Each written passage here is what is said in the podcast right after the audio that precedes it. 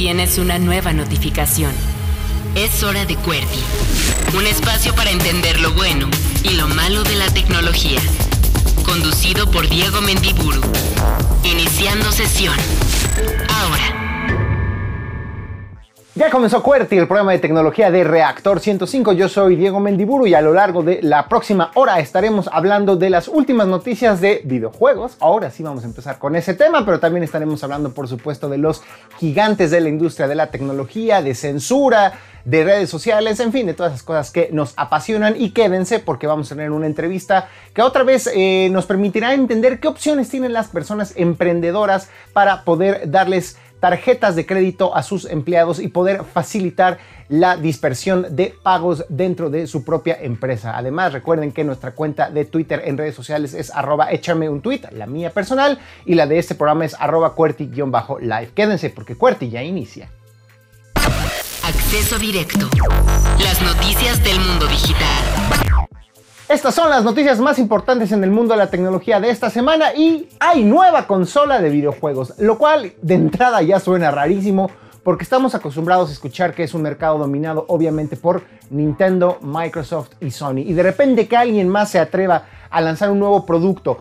En la era del streaming y en donde hemos estado hablando constantemente que estamos inaugurando un momento en donde el futuro de los videojuegos no necesariamente implicará comprar una caja que se conecte a la electricidad, sino más bien consistirá en transmitir el video y el audio de los videojuegos y recibir, eh, digamos, eh, la, información de cómo el jugador presiona botones y con eso crear una experiencia interactiva basada simplemente en la internet, pues es, es sorpresivo que en este escenario alguien levante la mano y diga, le entramos a la competencia. Para quienes somos un poco veteranos en el mundo de los videojuegos, el nombre de Volve o Valve, así se escribe, pues no es precisamente una novedad, son los creadores de legendarios juegos como Half-Life o la serie Portal, por ejemplo, o qué decir de Counter-Strike. Y han construido un imperio alrededor de una pieza de software, el famoso software Steam, que digamos de alguna manera fue la primera tienda virtual, por así decirlo, de videojuegos que realmente causó un impacto y tuvo millones de usuarios. Es decir, fueron los primeros en decir vamos a crear una aplicación, en este caso para computadoras personales, que le permita a cualquier persona comprar ahí un videojuego, un marketplace exclusivo de videojuegos, aún antes de que se liberaran las tiendas de aplicaciones de Android y iOS que de alguna manera estandarizaron este proceso, democratizaron también el entendimiento de cómo se debe de buscar, conseguir, pagar y descargar una aplicación en un dispositivo electrónico. Entonces la gente de Valve son veteranazos y acaban de demostrar que saben cómo hacer ruido y saben cómo innovar con la presentación de su Steam Deck, que es formalmente un competidor directo a la Nintendo Switch, una consola portátil de videojuegos nueva en el año 2021. Eh, ya se escuchaban rumores de que eh, la gente de Valve estaba trabajando en esto, sin embargo, pues sin hacer eh, mayor expectativa, sin calentar la cosa y más bien de sopetón dieron a conocer hace unos días que esta consola estará siendo distribuida a partir de diciembre en Estados Unidos, Reino Unido y otras partes de Europa. No hay una fecha para su salida en México. De hecho, yo les diría, es poco probable que la veamos pronto en nuestro país porque Valve, hasta donde sabemos, no tiene una presencia oficial en México. Entonces, seguramente serían algunos importadores quienes podrían traer la consola a México, seguramente a precios eh, desorbitantes y solo después de que empiece a haber ya digamos, unas cantidades suficientes de consolas disponibles como para que ellos puedan comprar algunas y traerlas hacia México. Lo importante es, insisto, que hay una nueva opción para aquellos que quieren jugar videojuegos y que no encontraron una plataforma lo suficientemente potente o lo suficientemente portátil como para calmar sus ansias con algunas de las ofertas de Sony, de Microsoft y Nintendo. ¿Qué es lo que hace Steam Deck especial? Es que es básicamente una PC, una computadora portátil es como si una Nintendo Switch tuviera dentro el poder gráfico de una buena computadora personal capaz de correr los últimos videojuegos, pero que además tuviera un eh, sitio como es Steam, en donde pudiéramos comprar fácilmente estos videojuegos. ¿Cuáles son las características ya muy puntuales de la consola? Tiene eh, una eh, unidad de procesamiento AMD Quad-Core Zen 2.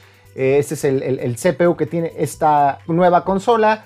Tiene 16 GB en RAM y hay tres modelos, eh, cada uno con diferentes opciones de almacenamiento, 64, eh, gigabytes, 256 o 512. Además tiene una pantalla táctil, además tiene zonas de touchpad o zonas sensibles al tacto abajo de los botones que nos van a permitir seguramente interactuar con juegos de estrategia o de primera persona como si fuera el ratón de una computadora. Tiene además botones extra abajo de la consola. Por supuesto tiene Bluetooth para podernos conectar con unos audífonos inalámbricos y además como la Nintendo Switch tiene un dock o una base que nos permite conectarlo a un televisor. ¿En qué sí se parece a la Nintendo Switch? Bueno, obviamente en el tema de la portabilidad, en el tema de la, eh, el formato de la consola, tiene una pantalla táctil en medio y luego un joystick del lado izquierdo y botones y un joystick del lado derecho y botones. Sí se parece un poco a la Nintendo Switch. ¿En qué otra cosa se parece? En que la pantalla de la consola en modo portátil tiene una resolución de 720 líneas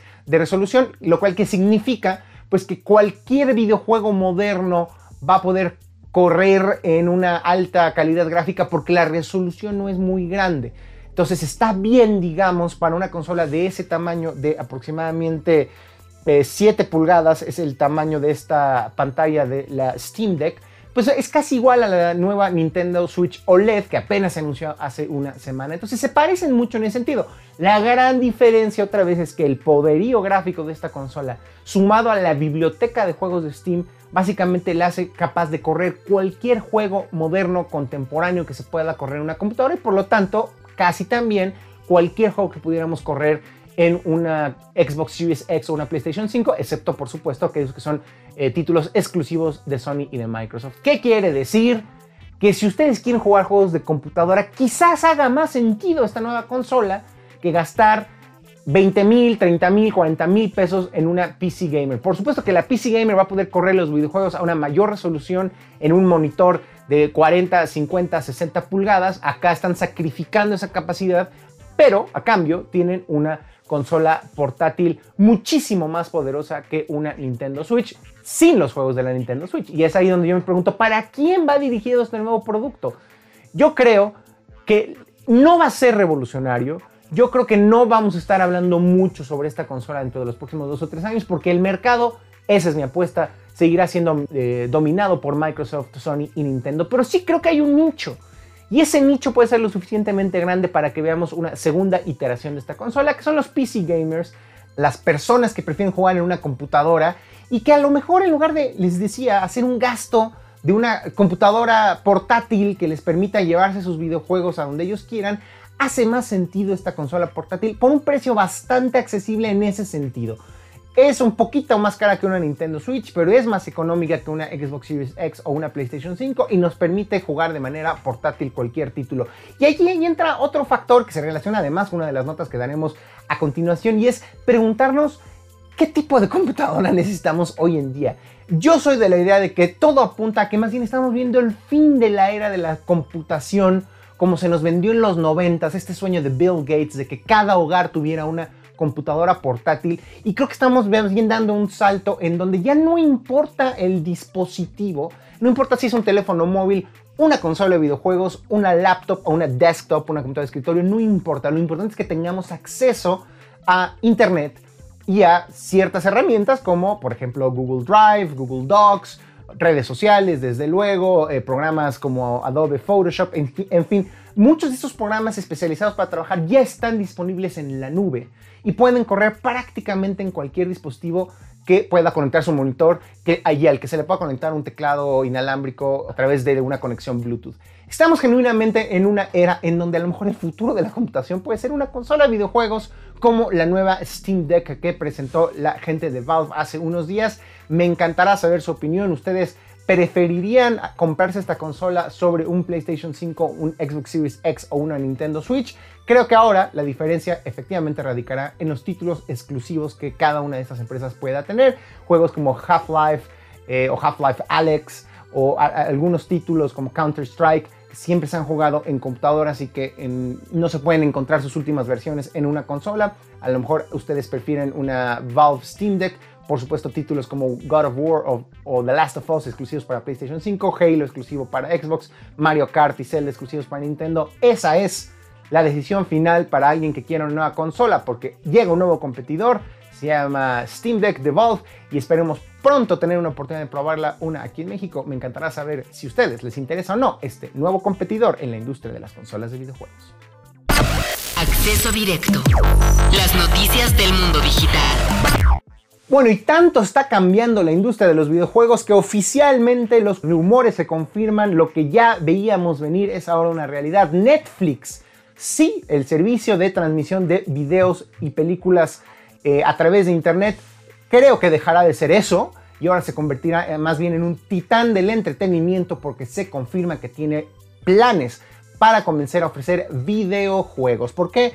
Porque contrataron a un compadre que se llama Mike Verdu, que antes trabajó en EA, en esta Electronic Arts, gran empresa eh, que publica todo tipo de videojuegos, y luego trabajó en Facebook en el equipo de Oculus, de estos visores de realidad virtual, y ahora se integra a Netflix justamente para estar al frente del desarrollo de videojuegos. La gran pregunta es, bueno, ¿lanzará Netflix una consola? Muy poco probable.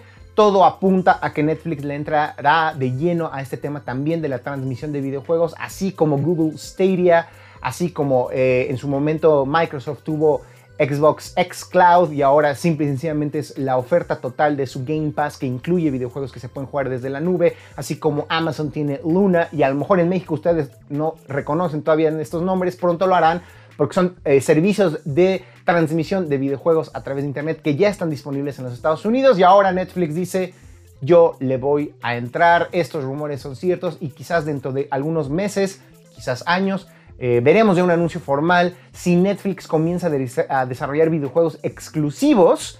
¿Se imaginan un juego exclusivo AAA, es decir, con grandes gráficas y una enorme producción y un gran presupuesto detrás de Stranger Things? Podría suceder. House of Cards podría suceder. No lo sabemos qué otros títulos se les ocurren a ustedes de series eh, de Gambito de Dama, estaría raro de, otras series exclusivas de Netflix, pero claramente la estrategia de Netflix es, y ya se dio cuenta, la gente necesita entretenimiento y no importa si es una serie, un cortometraje, un largometraje o un videojuego, y nosotros que ya tenemos tanta experiencia con este tema de cómo le hacemos para transmitir video de alta calidad al televisor de las personas, pues seguramente tendrán mucho que ofrecer a los usuarios ahora que este tema de la transmisión de videojuegos se ha vuelto democratizado se ha vuelto algo verdaderamente esperado y que cualquier persona en lugar del mundo puede disfrutar. Así es que Netflix se vuelve ya una empresa de videojuegos. Está que arde esa industria.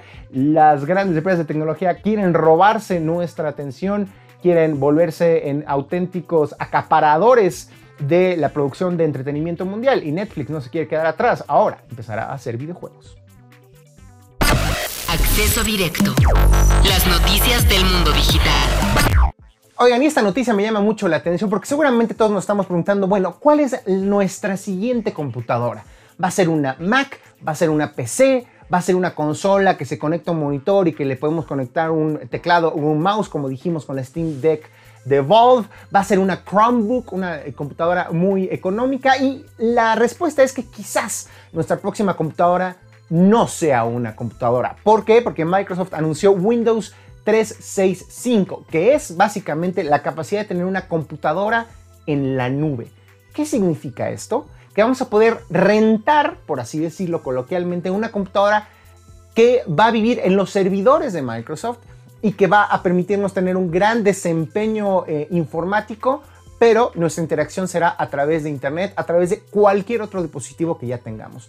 Para que se den una idea eh, tangible de lo que representa, supongamos que una empresa transnacional nos quiere contratar y estamos trabajando remotamente. Y en lugar de enviarnos una laptop de la empresa con un usuario y contraseña, información confidencial, cosas que evidentemente no quiere la empresa que otras personas tengan acceso a dicha información, lo que nos pueden hacer es darnos una PC virtual en la nube con Windows 365 y a lo mejor desde una computadora personal nuestra, a través de un navegador, accedemos a esa computadora y tenemos acceso a toda esta información personal y la experiencia, si tenemos un buen internet, desde luego, debe de ser similar, tan inmediata y tan sencilla como si tuviéramos el hardware frente a nosotros. Ese es el futuro que se imagina Microsoft con Windows 365. Por eso, esta nueva iniciativa estará al principio solo disponible para empresas y corporativos, es decir, no es que ustedes puedan ya mañana rentar una de estas computadoras virtuales de, de Windows 365,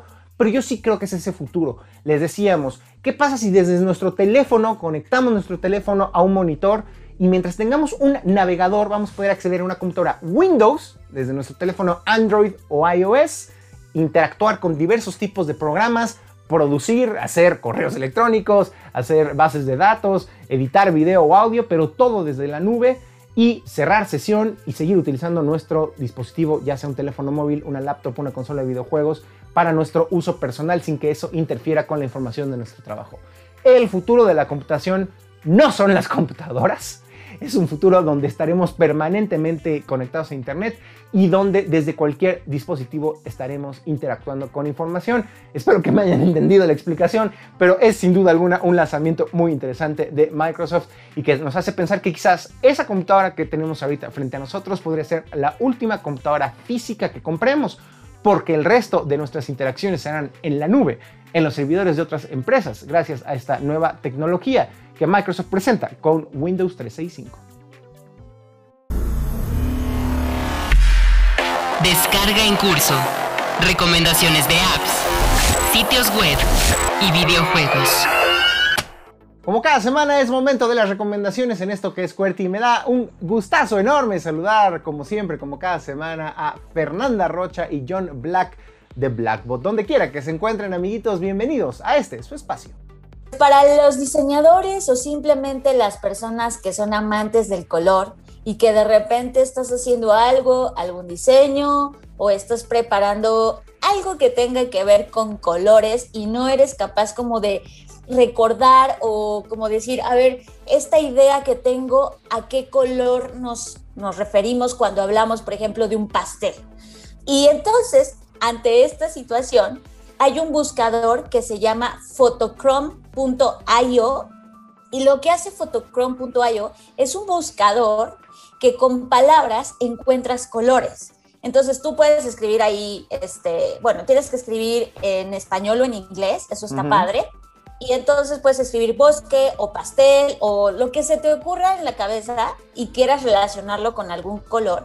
Y entonces, por ejemplo, si escribes bosque, te aparece una recomendación de paletas de colores en código hexadecimal para que tú digas, ah, ok, cuando yo digo bosque, la gente piensa en color verde. Cuando yo digo pastel, la gente piensa en qué colores piensas cuando la gente dice pastel.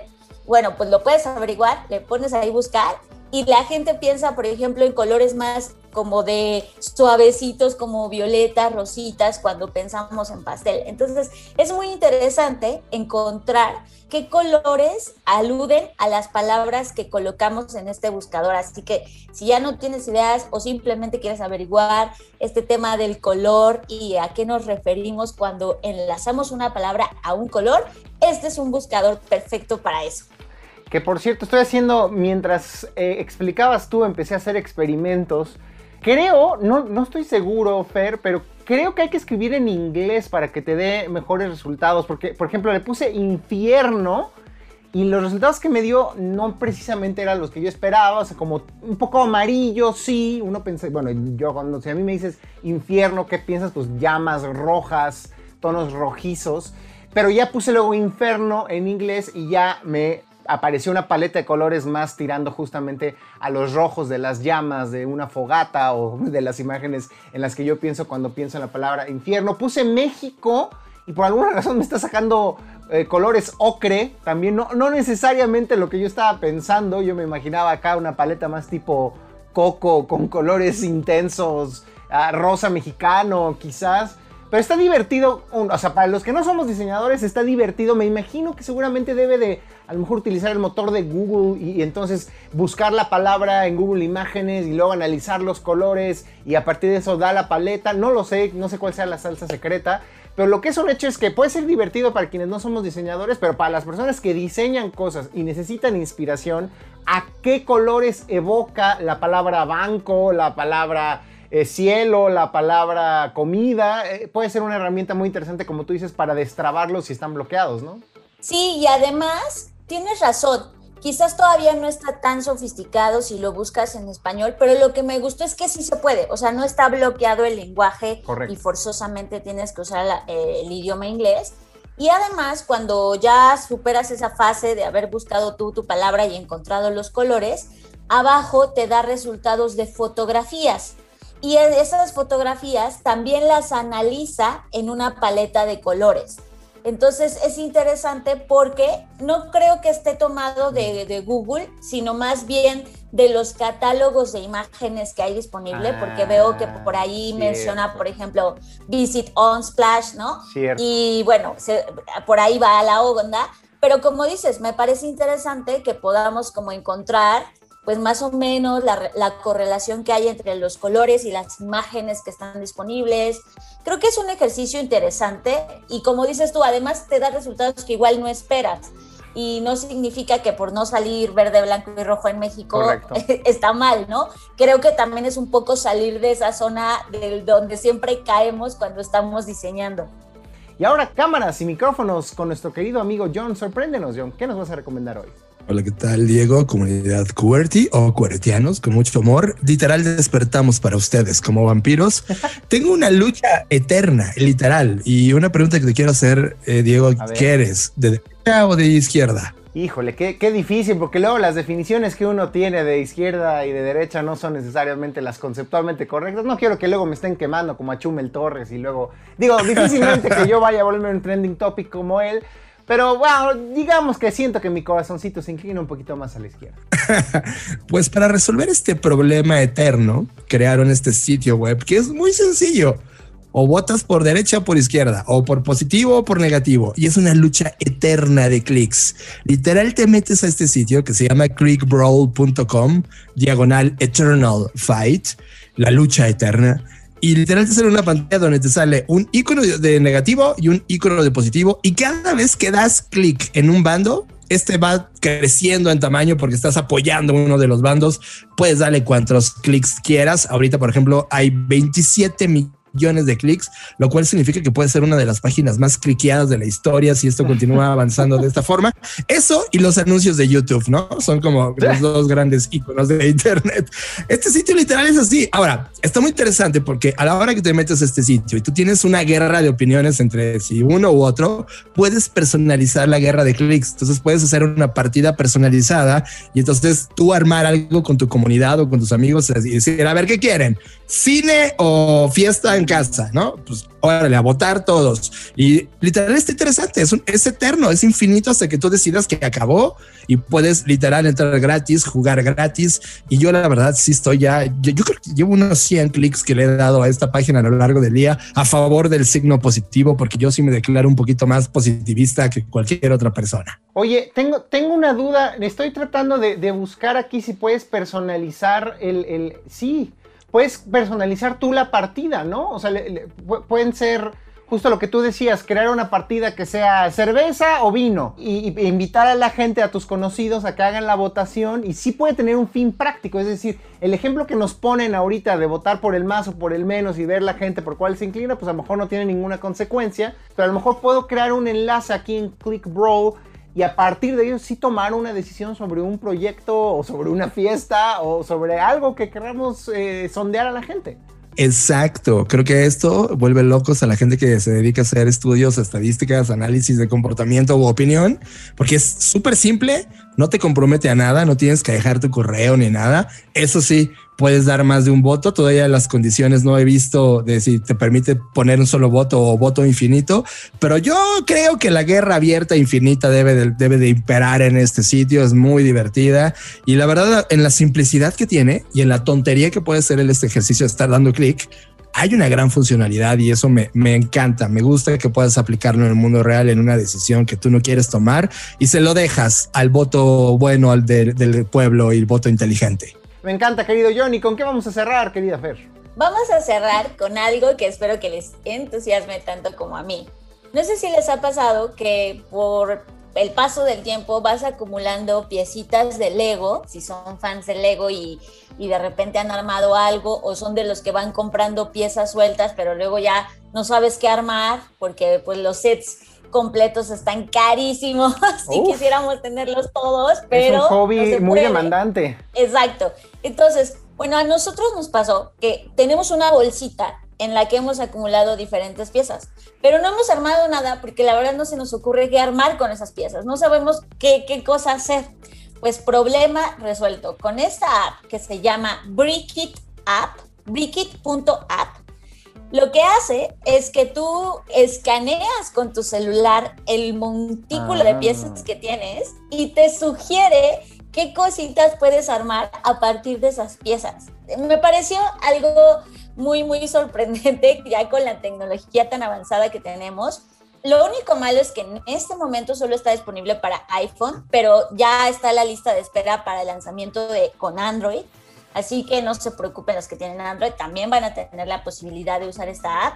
Y funciona muy bien, ¿no? O sea, lo que me sorprende es ya el nivel de scanning que tienen nuestras cámaras, que tiene la tecnología, en el cual pues tú, les digo, escaneas las piecitas que tienes y te da recomendaciones desde cosas muy sencillas como un pajarito, un cocodrilo, hasta cosas más complejas que puedes armar dependiendo las piezas que tengas. Nunca falta que uno compra un kit de Lego y se nos empiezan a perder las piezas, sobre todo si ya pasó mucho tiempo que lo compramos y si nos quedamos con sets incompletos, pues aquí hay una idea para pasar una tarde divertida. Yo creo que también más no, no, no tomarnos muy en serio este, esta recomendación en el sentido de no nos va a transformar las vidas, pero sí nos puede hacer que pasemos un rato divertido con nuestro hijo, sobrine, eh, n- persona pequeña cercana a nosotros y si estamos aburridos hay unas piezas de Lego, vamos a ver qué reto nos pone, ¿no? Verlo como un reto de, a ver, intentemos armar la figura que nos está recomendando la aplicación y puede ser muy divertido, ¿no?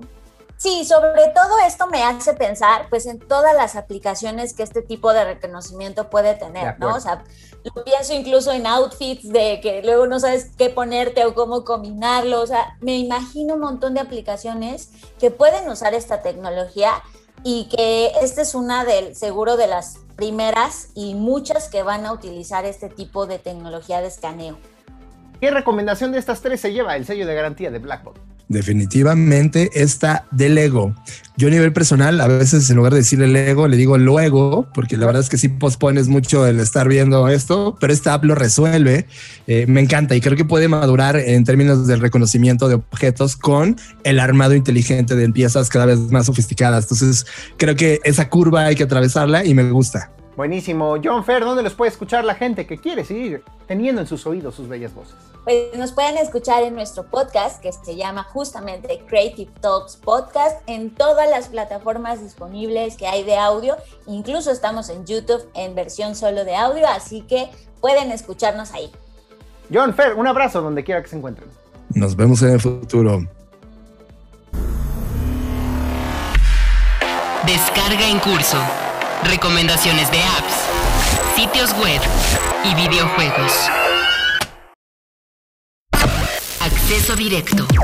Las noticias del mundo digital. Fracaso totote de Twitter. Sí, lo anunciamos nosotros hace unos meses que sacaban esta nueva característica de los fleets, que no eran más que videos verticales cortos muy similares a lo que ya tiene Instagram o lo que tiene TikTok o como en su momento fueron las stories de Snapchat. ¿Se acuerdan de Snapchat? Ya parece que estamos hablando de la prehistórica, como que Snapchat no pegó mucho en México, pero ellos fueron los primeros en innovar con este concepto de dejarle a las personas grabar videos cortos que se eliminaban o no duraban mucho tiempo. Bueno, la gente de Twitter dijo, pues si Facebook está copiando esta característica y lo está integrando a Instagram, lo vamos a hacer nosotros también y les vamos a llamar Fleets y vamos a ver si eso incrementa la interacción de las personas con nuestra plataforma, es decir, si esto hace que las personas permanezcan más tiempo dentro de Twitter. Esa fue la premisa, esa fue la pregunta que se hicieron las personas de Twitter y hoy tenemos la respuesta. No, no, no sucedió. Ya de plano la gente de Twitter dijo, vamos a retirar a partir del 3 de agosto, poco a poco los usuarios dejarán de ver estos circulitos animados que están arriba de la aplicación de Twitter y que al presionarlos nos permitían ver los videos que habían grabado las personas a las que nosotros seguimos. Mueren entonces los fleets, un fracaso de Twitter, pero también se agradece que después de ocho meses la gente de Twitter venga y sea tan transparente y diga, sí, no, no funcionó, lo vamos a quitar, le vamos a dar prioridad a Spaces son estos espacios de audio que podemos crear cualquiera de nosotros y crear estas salas de discusión conversacionales eh, a través de Twitter. Eso va a sustituir permanentemente a los fleets, pero nos deja ver cómo ni las grandes empresas de tecnología que tienen a los mejores ingenieros, a la gente más creativa, que les pagan sueldos millonarios, tienen garantizado el éxito de una innovación o de una nueva característica dentro de su plataforma, porque suceden estas cosas en donde de plano los usuarios no necesariamente interactúan o disfrutan estas nuevas ideas que incorporan a su plataforma. Muere entonces Fritz, Twitter lo reconoce. Ya veremos qué otra cosa se les ocurre con tal de poder absorber unos minutos más de nuestra atención. Acceso directo. Las noticias del mundo digital. Y ya que estamos hablando de cómo las grandes empresas de tecnología quieren quedarse con nuestra atención, llama la atención que Facebook no tira la toalla y claramente ve una amenaza directa en el rapidísimo exponencial crecimiento de TikTok alrededor de todo el mundo y por supuesto también de YouTube, que ahí sigue siendo una de las plataformas más conocida para las personas creadoras de contenido en video. No se quiere detrás, quedar detrás Facebook, no quiere quedarse dormido y anunció que tienen mil millones de dólares para ofrecerle a las personas que utilicen Instagram o Facebook para crear sobre todo contenido en video, sobre todo transmisiones en línea, pero cualquier cosa que haga que nosotros, los usuarios, permanezcamos conectados y consumiendo contenido de Instagram y de Facebook. Queremos crear las mejores plataformas para que millones de creadores sobrevivan, se vuelva su principal manera de sostener su eh, modo de vida. La gente, eso dijo eh, precisamente Mark Zuckerberg en una publicación dentro de Facebook, es decir, esta idea que tenemos de que, uy, ¿para qué me la paso subiendo videitos chistosos a Facebook si no voy a ganar un quinto? Bueno, es justamente contra lo que está luchando la gente de Facebook, porque TikTok, y lo sabemos perfectamente, YouTube, sí eh, ya han establecido mecanismos mediante los cuales los creadores de contenido pueden literal dedicar su vida a hacer eso, videos.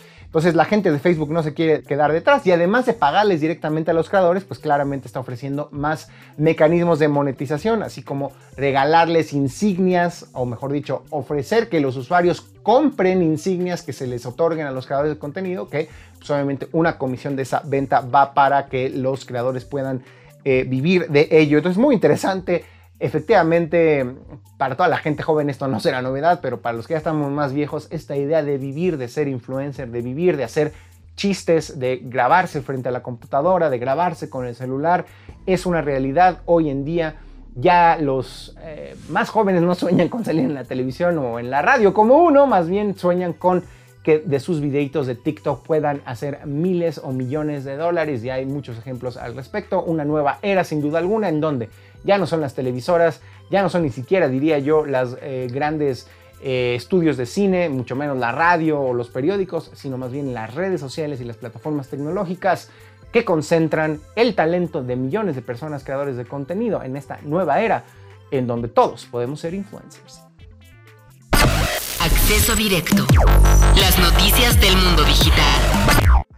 Y conforme las plataformas crecen, los problemas también a los que se enfrentan son mayores ya decíamos, si Facebook tiene la chequera abierta para seducir a creadores de contenidos, también lo que tiene Facebook, y lo sabemos todos, son fuertísimos problemas para moderar los contenidos que se suben en la plataforma y TikTok ya está probando también el agridulce sabor de que seas tan popular que hay personas subiendo contenido que pudiera violar las políticas de uso de esa plataforma o parecerle ofensivo a otras personas. Por ello, TikTok anunció que ya estará comenzando a utilizar inteligencia artificial, algoritmos para analizar los contenidos de los videos que se suben a su plataforma y automáticamente dar de baja contenidos que pudieran tener violencia o desnudez personas mostrando piel de más, algo que va en contra de los términos de uso de la plataforma, que no quiere que se le identifique como una plataforma pornográfica, desde luego. Sin embargo, como sabemos todos los que hemos estado más de 5 minutos en TikTok, hay muchísimas personas subiendo videos, al menos muy sugestivos, eh, eh, de ellas pues mostrando un poco más de piel de lo que estas plataformas quisieran y por lo tanto en lugar de seguir la ruta de contratar personas que estén revisando manualmente cada uno de estos videos, tarea que se vuelve casi imposible, pues tienen que recurrir a la inteligencia artificial. Eso tiene ventajas y desventajas. La mayor ventaja, desde luego, es que personas, humanos, que son utilizados por eh, Google, eh, Facebook y TikTok para ver estos videos, pues tendrán menos posibilidad de toparse con contenidos extremadamente violentos o potencialmente traumáticos, cosa que ya se ha documentado sucede. Hay miles de trabajadores de Facebook que su chamba es todo el día estar viendo videos y fotografías con imágenes de violencia explícita que tienen consecuencias en su salud mental. Entonces, bueno, utilizando computadoras se ahorran una demanda de uno de esos trabajadores, se ahorran un escándalo periodístico denunciando a las jornadas tremendas de trabajo de estas personas que se la pasan viendo videos, pero tiene el lado negativo de que las computadoras no hacen perfectamente todavía esa chamba, no tienen el criterio que tiene un ser humano y seguramente veremos que se incrementan exponencialmente las quejas de creadoras de contenido diciendo, oye, me dieron de baja mi videíto diciendo que estoy desnuda y no es cierto, tengo aquí una blusa color piel y el algoritmo se confundió. O alguien diciendo, oye, me bajaron mi video porque crees que ahí sale violencia explícita, pero no es más que un cortometraje, es ficcional, es sangre de mentiritas y es más bien una ficción que creé con mi teléfono. Ese tipo de cosas es más complicado que una inteligencia artificial desarrolle el criterio, la capacidad de detectarlas, pero no les queda otra a las compañías de tecnología. TikTok anuncia que empezarán a usar estos algoritmos. Ya veremos si no empiezan las quejas ahora por supuesta censura de parte de TikTok. Acceso directo. Las noticias del mundo digital. Oigan, y la gente de Google, yo creo que tiene ahí un grupo de abogados que están todo el día sorteando las demandas y eh, las sanciones que todo tipo de entes gubernamentales le imponen a la empresa. Y ahora es Francia, el gobierno francés, quien multó con 500 millones de euros, 500 millones de euros a Google. ¿Por qué? Porque se hicieron patos. Como sabemos, es un tema a nivel mundial este asunto de que la gente de Google está utilizando las noticias de medios de comunicación para poblar, para mostrar dentro de sus resultados de búsqueda. Cuando nosotros buscamos, por ejemplo, Cuba, pues no solo nos sale el artículo de Wikipedia, sino nos salen las noticias de lo que está ocurriendo en los últimos días en la isla. Y los medios de comunicación franceses exigían que Google les pagara, pues porque de alguna u otra manera Google estaba explotando o beneficiándose o teniendo más usuarios de su eh, motor de búsqueda gracias al contenido generado por los medios de comunicación. Ellos demandaban una compensación. Eh, ya habían llegado a un acuerdo en donde ya les iba a pagar por eh, justamente usar su contenido. Google no les pagó y por tanto el gobierno francés dijo, si no les quieres pagar, entonces papá, ahí te va esta multa de 500 millones de euros. Dice Google que no lo hizo de mala fe, sino que simple y sencillamente estaba todavía eh, en el proceso de platicar y determinar la manera en cómo va a compensar a las empresas creadoras de contenido. Es apenas una probadita también de lo que está sucediendo en Australia y en otros países en donde hay tensiones fuertes entre periódicos y medios de comunicación, llamémosle tradicionales, y el mayor y más grande buscador de la Internet, Google. Pero bueno, esas empresas de tecnología tienen tanto dinero que quizás 500 millones de dólares no signifiquen necesariamente un gran golpe Acceso directo. Las noticias del mundo digital. Oigan, pues imposible no hablar de lo que está sucediendo en Cuba y cómo está reaccionando el gobierno de aquel país ante las protestas multitudinarias de ciudadanos que se quejan y que tomaron las calles de La Habana y de otras ciudades de Cuba por la eh, mala respuesta aparentemente que tuvo el gobierno respecto a la pandemia y también la economía. Muchas personas quejándose pues de la falta de insumos básicos para su eh, sobrevivencia, supervivencia y por eso la gente tomó las calles. Llama la atención también, y hay que decirlo, aquí comentamos constantemente como muchos países están limitando el acceso a Internet para inhibir la posibilidad de que la gente se exprese, se organice, salga, proteste, levante la voz y eso está ocurriendo en Cuba. Se confirma que ha habido cortes al menos parciales que impiden que las personas accedan a Facebook, Instagram, WhatsApp y Telegram. Todos estos servicios ya han sufrido alguna especie de bloqueo en la isla, lo cual impide que muchas personas suban videos, fotografías, testimonios de lo que está ocurriendo de las protestas en la isla. Muchas personas eh, están sorprendidas porque de alguna u otra manera ya el gobierno cubano había permitido que poco a poco hubiera más conexiones inalámbricas, más puntos de acceso a Internet inalámbrico desde 2018 y por eso es que nos estamos enterando de esas protestas y de algunos videos que ya comienzan a circular en redes sociales. La idea del gobierno cubano era justamente defender la revolución cubana y que el acceso a Internet le permitiera a las personas difundir lo positivo del de el actual régimen cubano. Obviamente la situación ha sido al revés. Los cubanos han utilizado estos puntos de acceso para denunciar ya sea las detenciones arbitrarias o la potencial violencia que se esté dando por parte del Estado en estas protestas. Es una situación que se sigue desarrollando y que probablemente para el momento en que ustedes estén escuchando esto ya habrá escalado de nivel o en todo caso habrá, se habrá calmado la cosa, pero llama la atención y no podemos dejar de decir que Cuba es un ejemplo más de gobiernos que quieren limitar la libertad de expresión y la organización de los ciudadanos, limitando el acceso a redes sociales y a servicios que ahora consideramos como básicos de la Internet. acceso directo. Las noticias del mundo digital. Oigan, ya para cerrar con la nota de color de la semana, eh, ya hay el primer pasajero confirmado, el primer turista espacial que se va a subir a Blue Origin, al primer vuelo de esta empresa fundada por Jeff Bezos, que cruzará la barrera de lo que se conoce como el límite de la Tierra, de la atmósfera terrestre y el espacio. Y qué suerte, va a ser además el pasajero más joven de la historia, un chavito llamado Oliver Damon, de 18 años de edad va a ser el primer pasajero que paga un boleto. No lo pago él, obviamente. Lo pagó su papá, que resulta que es un megamillonario ahí relacionado con temas financieros. El hijito de papi le regalaron para sus 18 añitos un vuelo al espacio. Lo que es curioso es que había otra persona antes que él en la lista. Y dicen las notas que por motivos de agenda no va a poder viajar este otro compadre que no sabemos quién era. Pero es alguien que había comprado un boleto. Y de repente le dice, no, pues ya vas, compadre, ya te toca a ti volar. Híjole, no puedo tengo algo más importante.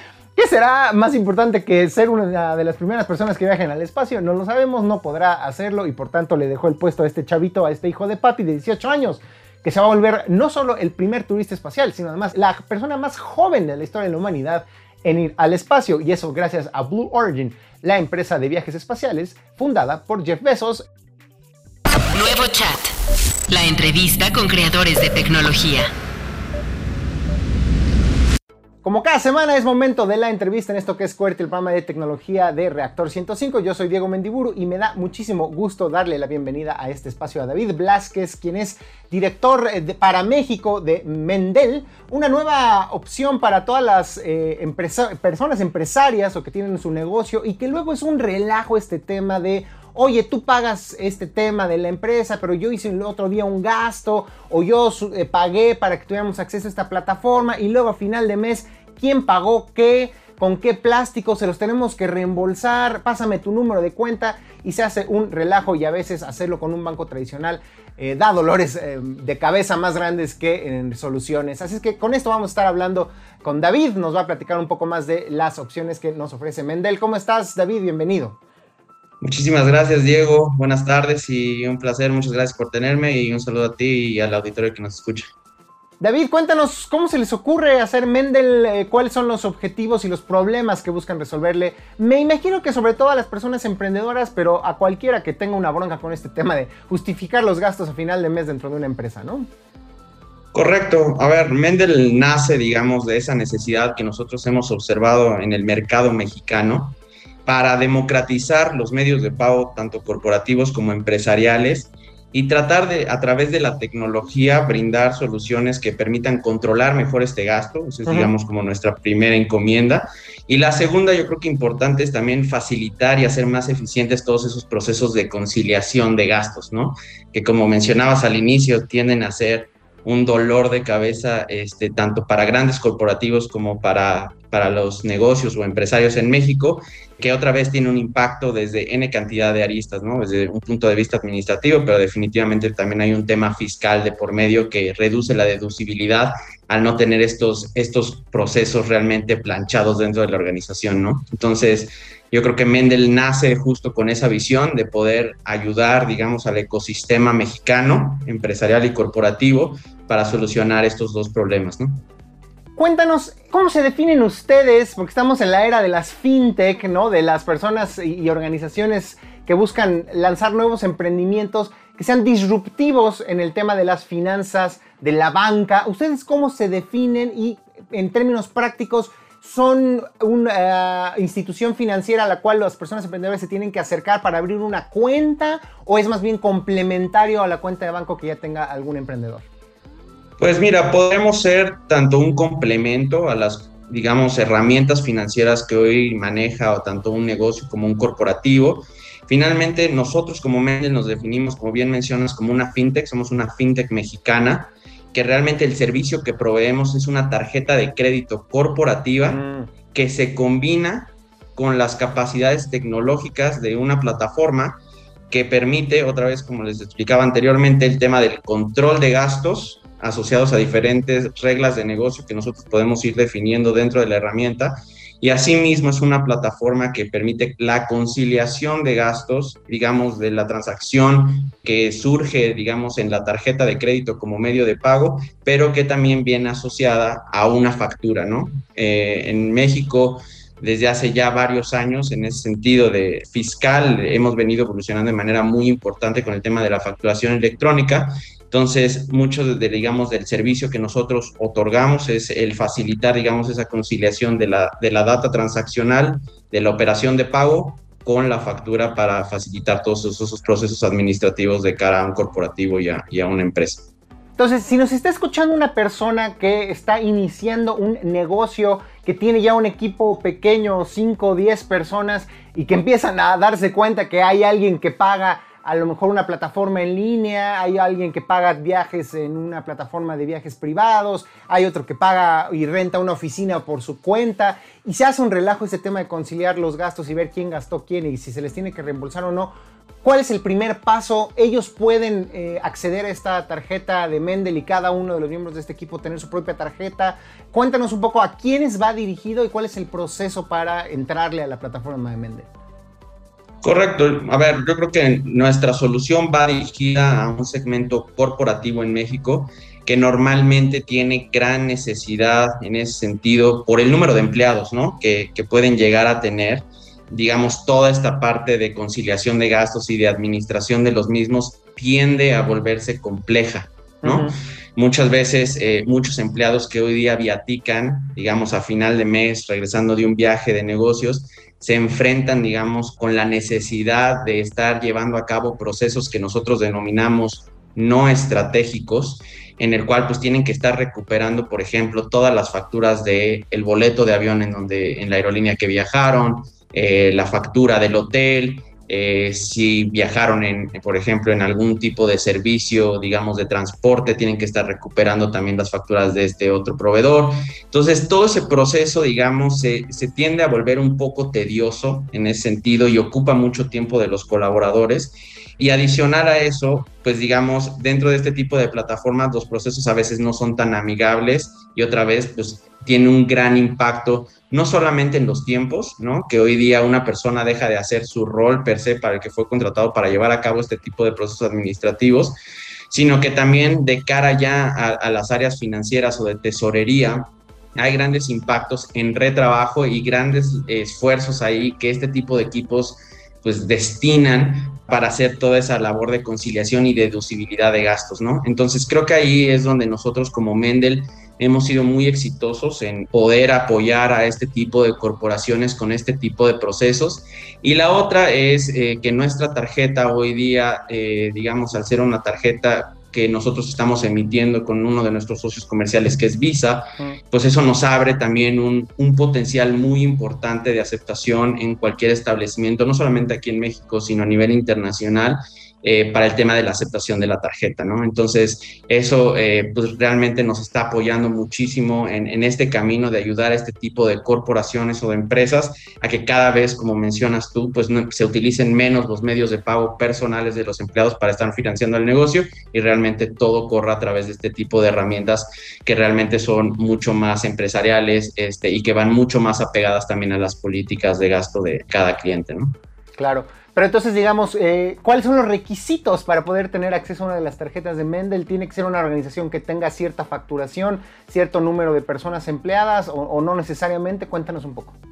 No necesariamente eh, lo que, digamos, los requisitos que nosotros solicitamos, eh, digamos, nosotros podemos acreditar tanto a personas físicas con actividad empresarial como a personas morales. Realmente la, documentación que nosotros solicitamos tiene que ver mucho también con, con los estados financieros que digamos es a partir de, lo, de la información que nosotros que determinamos la, la, línea de crédito a la cual podemos eh, la cual podemos brindar o poner a disposición de nuestros clientes y la otra también mucho es entender la necesidad de, de, tarjetas o de casos de uso principalmente para el cual quieren este, nuestra solución de pago, ¿no?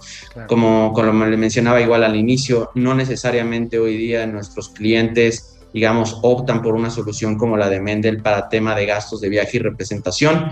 También hay, hay casos de uso que han venido evolucionando mucho a partir también del tema de la pandemia, en donde muchos, muchos negocios hoy día han optado por pagar o por apalancarse de, servicios digitales, ¿no? Como pudiera ser el mismo Zoom este, y algunas otras este, herramientas de colaboración. Entonces, al final del día, ahí las tarjetas de crédito corporativas o empresariales también tienden a ser una herramienta preferida, si lo queremos mencionar así, por este segmento comercial, para facilitar y centralizar en un solo medio de pago toda la operación de la empresa. ¿no? Claro. Cuéntanos, si yo estoy en una empresa que ya tiene este vínculo con Mendel y yo soy un empleado, cuéntame cómo me facilita la vida, cómo me hace más feliz Mendel a mí como empleado de una empresa.